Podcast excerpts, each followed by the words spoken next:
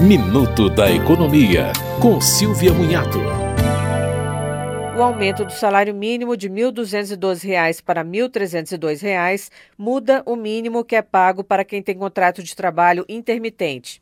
O trabalho intermitente é remunerado de forma proporcional às horas trabalhadas. O salário mínimo horário agora é de R$ 5,92 e o diário de R$ 43,40. O reajuste do mínimo também eleva o teto para quem busca reparações na Justiça Federal de forma gratuita. O máximo são 60 salários mínimos, ou R$ 78.120 agora.